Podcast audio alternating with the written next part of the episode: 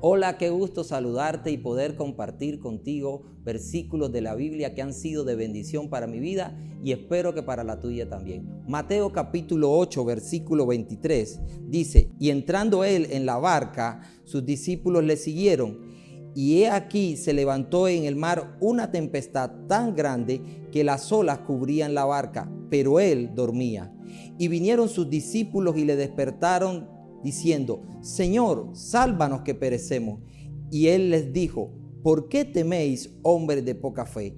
Entonces levantándose reprendió a los vientos y al mar y se hizo grande bonanza.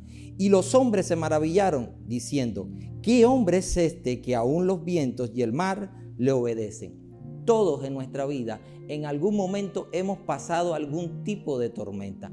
Algunas de ellas se han suscitado como resultado de nuestras propias decisiones. Otras se han suscitado simplemente por circunstancias que nos han involucrado y nos hemos visto en ellas. Y otras no son más que parte de la formación del carácter de Cristo en nosotros. Pero en medio de cualquier tormenta que nosotros pudiéramos hoy estar atravesando, la pregunta es, ¿qué actitud voy a tener yo en medio de la tormenta? ¿Me voy a quejar? ¿Me voy a enojar? ¿Me voy a frustrar? ¿O simplemente voy a decidir asumirla con valentía? Los discípulos, a pesar de que sabían de que Jesús estaba en la barca, ellos sintieron temor.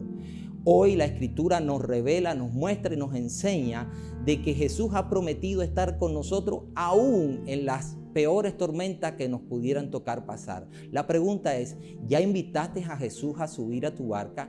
Esa es la garantía de que podrás estar seguro en medio de cualquier circunstancia. Si aún no lo has hecho, Hoy es un buen momento para que puedas invitar a Jesús a venir a tu corazón y hacer de Él el Señor de tu vida. Si no lo has hecho, es muy fácil. Simplemente haz conmigo esta oración allí donde tú estás.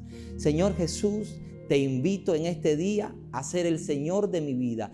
Te abro mi corazón y te recibo como mi Señor y Salvador. Te doy gracias por lo que hiciste por mí en la cruz. Amén y amén. Si hiciste esa oración, te garantizo que hoy Jesús entró a tu vida y es el Salvador de tu vida, pero también hoy tú le has invitado a subir a tu barca y Él estará contigo en medio de cualquier tormenta. Que el Señor te bendiga.